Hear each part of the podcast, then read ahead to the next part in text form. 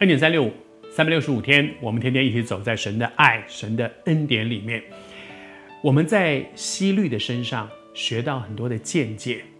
希律是一个喜欢听道的人哦，而且喜欢听施洗约翰讲道。为什么？因为他讲得好，我知道他讲的都是对的。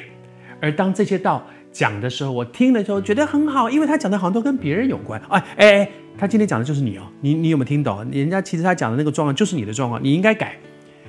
当我们所听得到，感觉上好像都跟别人有关的时候，觉得哎，讲得真好哎，哇！你看他把每一个人的问题都讲出来了，可是把每一个人的问题都讲出来的不包括我哟。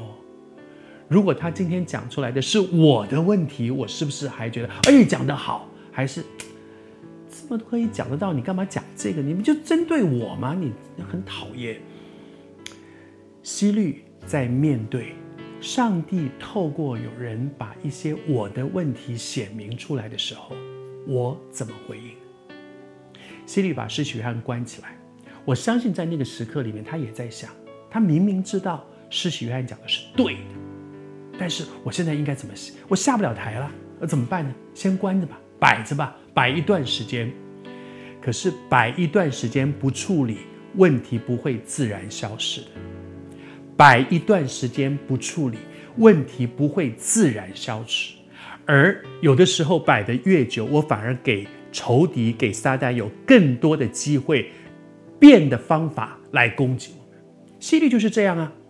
那一天，西罗底的女儿在那个重要的场合出来跳舞，赢得了大家一致的赞美，然后她一高兴，随便就答应了。哎呦，你太好了！你你你你不管要什么，我通通给你，我什么都答应你。结果人家要的是施洗约翰的头。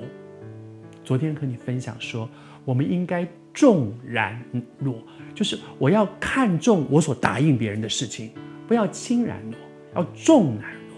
而另外一方面呢，他原文说，我们要重然诺。轻生死，甚至于，如果我答应别人了，连我要付上很大的代价，甚至生命的代价，我都要去实现。哇，这是个君子所为。可是希律呢，轻轻然诺，对于他所答应的事情，轻轻呼呼就答应别人了。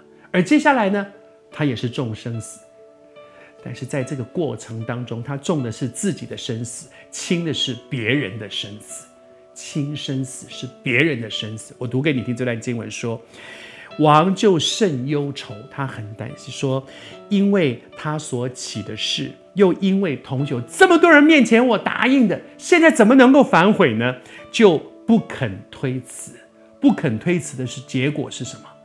西西律就把施洗约翰的头给砍了。我求神帮助我们，在他的身上，我们真的被提醒。不要随随便便的答应一些我做不到的事情，要看重我们所答应的每一件事，重重然诺，轻生死。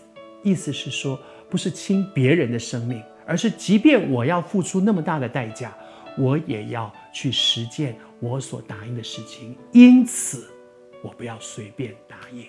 我还是说，我感觉我们中间有人正在面对这样的问题。